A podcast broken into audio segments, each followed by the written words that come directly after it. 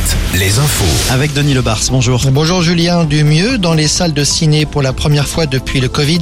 La fréquentation du mois d'avril a dépassé ses niveaux d'avant Covid. 19 millions de téléspectateurs, de spectateurs ont, enregistré, ont été enregistrés dans les salles.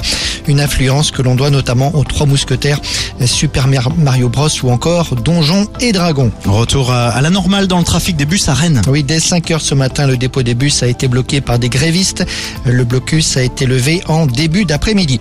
Les syndicats l'ont décidé ce matin. La prochaine journée de manifestation contre la réforme des retraites a été décidée. Elle aura lieu dans un peu plus d'un mois. Ce sera le mardi 6 euh, juin, deux jours avant le vote à l'Assemblée sur la proposition de loi réclamant une abrogation de la réforme.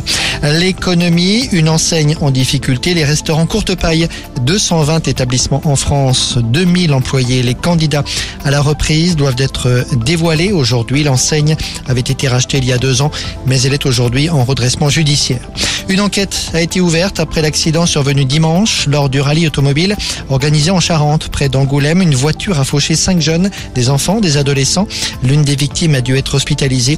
Les jeunes spectateurs se trouvaient dans un virage. Trois jours après euh, sa victoire en Coupe de France, Toulouse retrouve le terrain ce soir. Les Toulousains accueillent Lens en championnat. Lens toujours troisième derrière Marseille au classement. Le dernier match de la 33e journée, celui qui oppose Brest à Nantes, se joue lui demain soir dans le Finistère.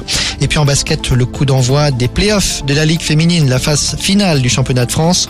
Angers et La Roche-Vendée Basket entament ces quarts de finale ce soir à domicile. Les matchs retour se disputeront samedi. Voilà Julien. Merci Denis, à tout à l'heure, 18h, un nouveau point sur l'actu. Toujours plus de hits, toujours plus de hits. Alouette, Alouette.